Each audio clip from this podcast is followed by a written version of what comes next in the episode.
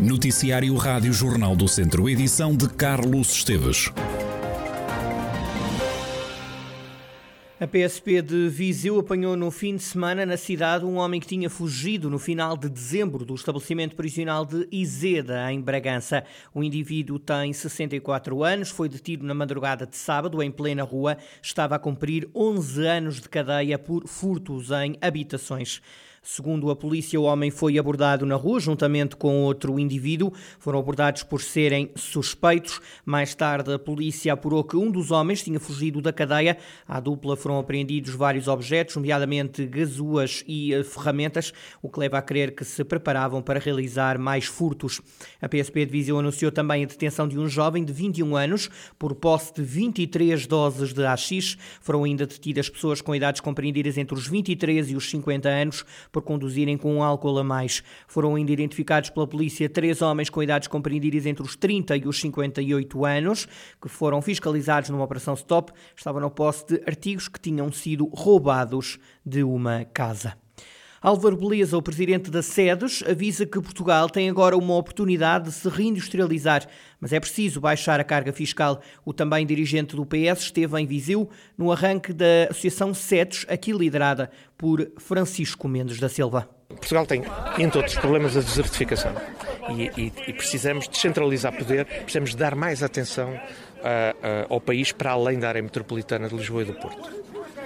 E isso faz utilizando várias ferramentas. Uma delas é atraindo investimento para a indústria, para a reindustrialização. A Europa está-se a reindustrializar e precisa de se reindustrializar até na defesa. Percebeu-se que é preciso indústria que estava a ir para a China, para outros eh, continentes. A Europa tem que ser autónoma nessas áreas, também na defesa, e Portugal tem aqui uma oportunidade. Mas para atrair essas empresas, para que não venham para a área metropolitana sempre de Lisboa ou do Porto e venham para Viseu ou para a Guarda ou para Castelo Branco, deveria haver para o IRC e para o IRS, para os impostos em geral, a carga fiscal dos territórios, digamos, do interior, isto não é bem interior, mas do centro, fora das grandes áreas metropolitanas de Lisboa e do Porto, tivessem uma competitividade fiscal. Portanto, aqui devia-se pagar menos IRC, menos IRS, em todos os, os escalões. Para o Presidente Nacional da SEDES, Portugal tem duas vantagens. Neste momento há um campeonato a ver quem é que vai ficar com essas indústrias.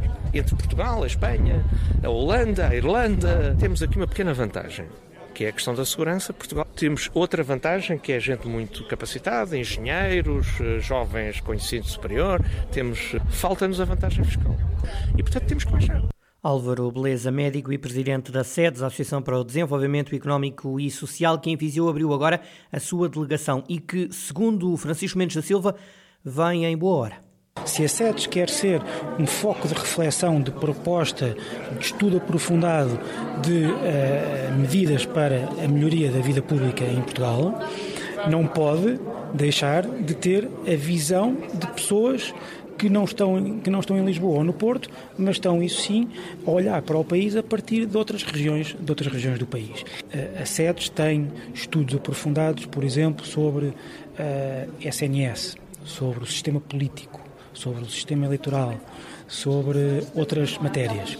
É impossível hoje em dia ter uma análise aprofundada e correta das insuficiências do nosso sistema eleitoral, por exemplo, eh, sem se perceber como esse sistema eleitoral aprofunda as desigualdades territoriais, como beneficia os grandes centros, onde há mais votos, onde se elegem mais deputados, em detrimento dos sítios mais pequenos. Antes de mais, é esta visão de um país que está para o lado de Lisboa que é preciso dar uh, às instituições como a sedes. A sedes que tem nos órgãos sociais, para além de Francisco Mendes da Silva, nomes como Fernando Daniel Nunes, João Cota, Jorge Mota e Marta Costa. E na abertura da delegação da sedes em Viseu, a Ministra da Coesão Territorial, Ana Brunhosa, admitiu que Portugal perdeu várias oportunidades, entre elas a de ter uma autoestrada entre Viseu e Coimbra, mas são erros históricos que, diz Ana Brunhosa, tem que se ultrapassar. Pergunto-me é porquê que estas reivindicações não aconteceram há 20 anos atrás. É, acho difícil de entender não haver uma autoestrada entre Coimbra eh, e, e, Viseu, ou entre Viseu e Coimbra. Acho difícil que eh, todas as sedes de Conselho não tenham acesso por via ferroviária, que é o modo de transporte ambientalmente mais amigável. Portanto, eh, nós cometemos erros históricos de não investir, por exemplo, como devíamos ter investido na ferrovia. Hoje estamos a contrariar isso, claramente. Estamos a ter uma indústria ligada à ferrovia, eh, mas demora anos a contrariar. E, portanto, não é por ser difícil. Não temos que começar, começar a ver os resultados e continuar, continuar no caminho, eh, porque ele faz caminhando. A Ministra da Coesão Territorial, Ana Brunhosa, que esteve em visão na abertura da delegação da SEDES. Almeida Henriques morreu há um ano. O antigo presidente da Câmara de Viseu faleceu vítima da Covid-19, morreu no Hospital de Viseu, onde esteve internado cerca de um mês. O autarca morreu em exercício de funções. Fez dois mandatos à frente da autarquia viziense. Nuno Nascimento, que durante cinco anos foi chefe de gabinete de Almeida Henriques, recorda os ventos de mudança que o autarca trouxe a Viseu. Nuno Nascimento lembra a afirmação que Almeida Henriques conseguiu dar ao Conselho. Deixa memória, boas memórias, deixa saudade uh, por muitos dos marcos que conseguiu e uh, pela sua eterna vontade de, de, de, querer mudar e de fazer mais e de afirmar mais Viseu. Uma afirmação de uma, da maior cidade do interior, do farol do interior de Portugal, como eu gostava de lhe chamar, daquilo que era a cidade que se agigantava perante espaços urbanos maiores uh, para poder concorrer na captação de investimento, na captação de, de ações culturais, na captação de população. Também Conceição Azevedo recorda o amigo que perdeu e que conheceu antes de ser autarca. Foram muitos anos, não é? Como amigo, uh, 30 e muitos anos, que eu já conhecia o Dr. Almeida Henriques, uh, próprio, nestes últimos quatro, mais a componente profissional e, e de facto, uh, foram quatro anos marcantes para mim. muito que me ajudaram, de alguma forma, pronto, a ser a, a, a, me enriquecer ainda mais, porque de facto o Dr. Almeida era uma pessoa especial, uh, única, ehm, que vivia a vida com a vida com muita intensidade, com muita alegria e que nos contagiava por isso e portanto admiravam muito e estes quatro anos de trabalho com ele uh, conheci um bocadinho mais essa essa outra essa outra faceta dele essa outra parte mais profissional e de facto foi uh, foi foi foi marcante em memória do autarca, hoje às seis e meia da tarde acontece na sede Viseu uma missa presidida pelo Bispo Dom António Luciano. Antes, às quatro e meia, acontece uma conversa entre amigos de Almeida Henriques. Presentes vão estar, para além de Conceição Azevedo, antiga Presidente da Câmara de Viseu, Pedro Santana Lopes, Presidente da Câmara de Figueira da Foz, Miguel de Castro Neto, Professor da Universidade Nova de Lisboa e antigo Secretário de Estado, José Furtado, Presidente da Águas de Portugal e Osvaldo Ferreira, Maestro da Orquestra Filarmónica de Viseu. Nos últimos dias morreram mais quatro pessoas que estavam internadas no centro hospitalar Tondela Viseu por causa da Covid-19. Registaram-se ainda 24 admissões de doentes infectados. Os médicos deram alta a 20 contagiados. Nesta altura estão internadas devido à pandemia 50 pessoas, 48 delas em enfermaria e duas nos cuidados intensivos. O padre da Diocese de Viseu está acusado de tentar abusar de um menor, na altura com 14 anos, terá tentado beijar o jovem com o pai ao lado. O caso ocorreu a 27 de março do ano passado. Ricardo Ferreira. Segundo o Ministério Público, quando o pároco de 46 anos tentou aproximar-se do menor, numa casa de banho, o pai deste encontrava-se no mesmo espaço, mas sem visibilidade. Tudo aconteceu num convívio, numa quinta em São João de Larosa, Viseu. A acusação revela que as investidas de Luís Miguel Costa começaram logo à mesa, onde o menor estava sentado ao seu lado. Mantendo o desígnio de se relacionar sexualmente com o menor, o arguído disse ao jovem para ir consigo para lhe mostrar uma coisa, o que ele recusou. O arguído insistiu e, face a essa insistência, o rapaz lá cedeu ao pedido e, quando se levantou da mesa, o arguído passou a sua mão no pescoço, afagou-o e disse-lhe para ir ter com ele à casa de banho. A vítima perguntou onde era o WC ao pai, que o acompanhou e entrou na casa de banho. O jovem ficou à espera no corredor, onde já se encontrava o arguído. Foi nesse momento que Luís Miguel Costa se terá aproximado do jovem para o tentar beijar à força. O rapaz conseguiu resistir. Entretanto, o pai saiu da casa de banho e o menor conseguiu afastar-se do arguído. Mas as tentativas de sedução do jovem não ficaram por aqui e, de acordo com a acusação, seguiram-se mensagens para o telemóvel da vítima. Psiu, vem ter comigo. Psiu, quero chupar-te foram algumas das SMS enviadas ao longo de duas horas e que não tiveram resposta. O padre também tentou ligar ao jovem, mas ele nunca atendeu e até bloqueou o número do sacerdote. O rapaz contou tudo no dia seguinte à família, que apresentou queixa à Diocese e à Justiça. O Ministério Público abriu um inquérito que culminou na acusação ao padre pelos crimes de coação sexual agravado na forma tentada e aliciamento de menor para fins sexuais. A defesa do jovem pede uma indemnização civil de 30 mil euros pelos danos sofridos. O padre pediu a reabertura da instrução. No requerimento, a defesa do sacerdote nega as acusações feitas e pede a inquirição de nove testemunhas, entre elas três bispos, o de Viseu, o da Guarda e o bispo auxiliar do Porto.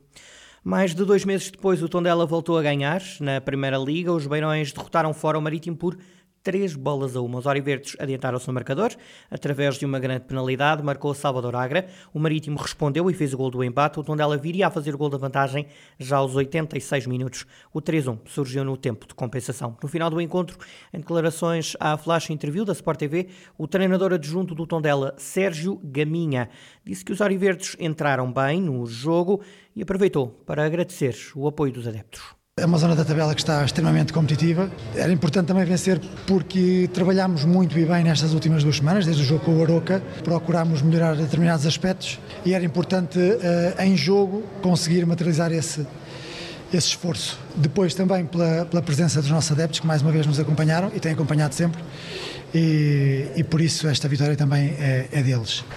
Uh, o adjunto prevê uma luta até ao fim pela permanência. Sérgio Gaminha disse também que o Tondela não merecia ter sofrido golos no jogo de ontem.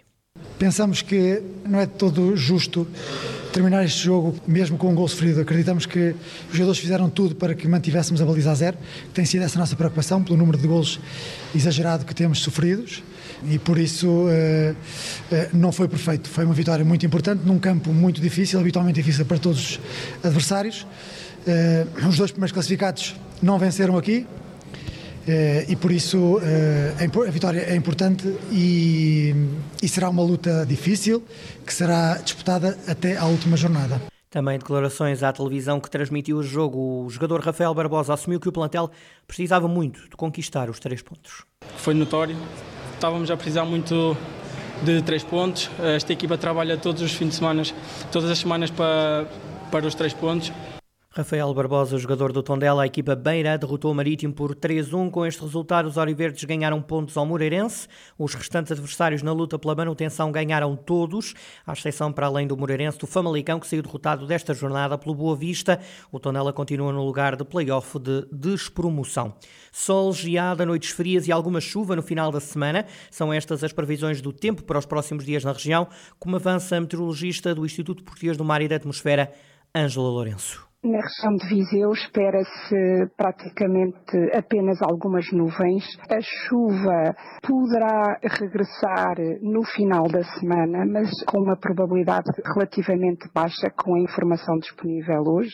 Como disse, algumas apenas predominarem algumas nuvens. Vamos ter vento, já tivemos hoje eh, vento com intensidade na região de Viseu. É óbvio que será sempre mais sentido nas terras altas, nas zonas de serra, e vamos vamos, continuar mais ou menos com esta situação, portanto o vento um bocadinho mais intenso durante o período da noite e meio da manhã, depois eventualmente para o final do dia regressa o vento uh, mais intenso. Outro aspecto importante que temos para os próximos dias é manter-se esta uh, possibilidade de haver formação de geada em muitos locais da região de, de Viseu e do que diz respeito à temperatura, outro aspecto importante é de facto o acentuado arrefecimento noturno Declarações de Ângela Lourenço, meteorologista do Instituto Português do Mar e da Atmosfera, com a previsão do tempo para os próximos dias na região de Viseu. Esperam-se noites muito frias e os dias a serem a menos, pelo menos os próximos dias.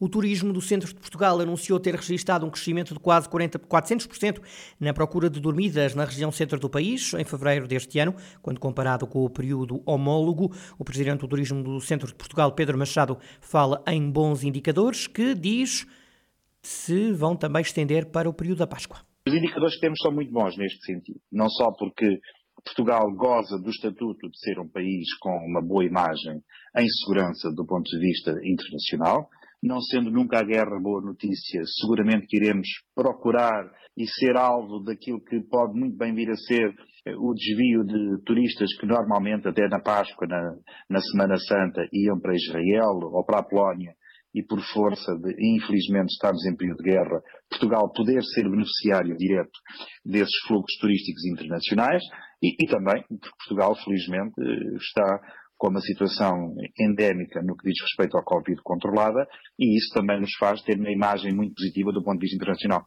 Pedro Machado, o presidente do Turismo Centro de Portugal, a região está a registrar cada vez mais procura.